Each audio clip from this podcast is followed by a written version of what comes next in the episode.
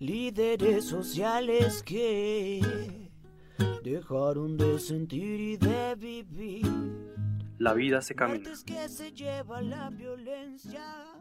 Bueno, el movimiento indígena en cabeza de la Organización Nacional Indígena de Colombia ha salido a movilizarse hoy aquí en Bogotá y en todos los territorios para defender la vida de los líderes sociales y de los líderes indígenas, que después de la firma del acuerdo de paz han sido asesinados 146 dirigentes indígenas, 87 de ellos durante el gobierno de Duque.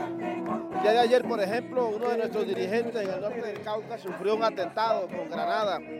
Por eso hemos salido a repudiar y a condenar estos asesinatos y a decirle a todos los actores armados que están adelantando este genocidio contra la dirigencia social en Colombia que no más, basta ya de estos asesinatos.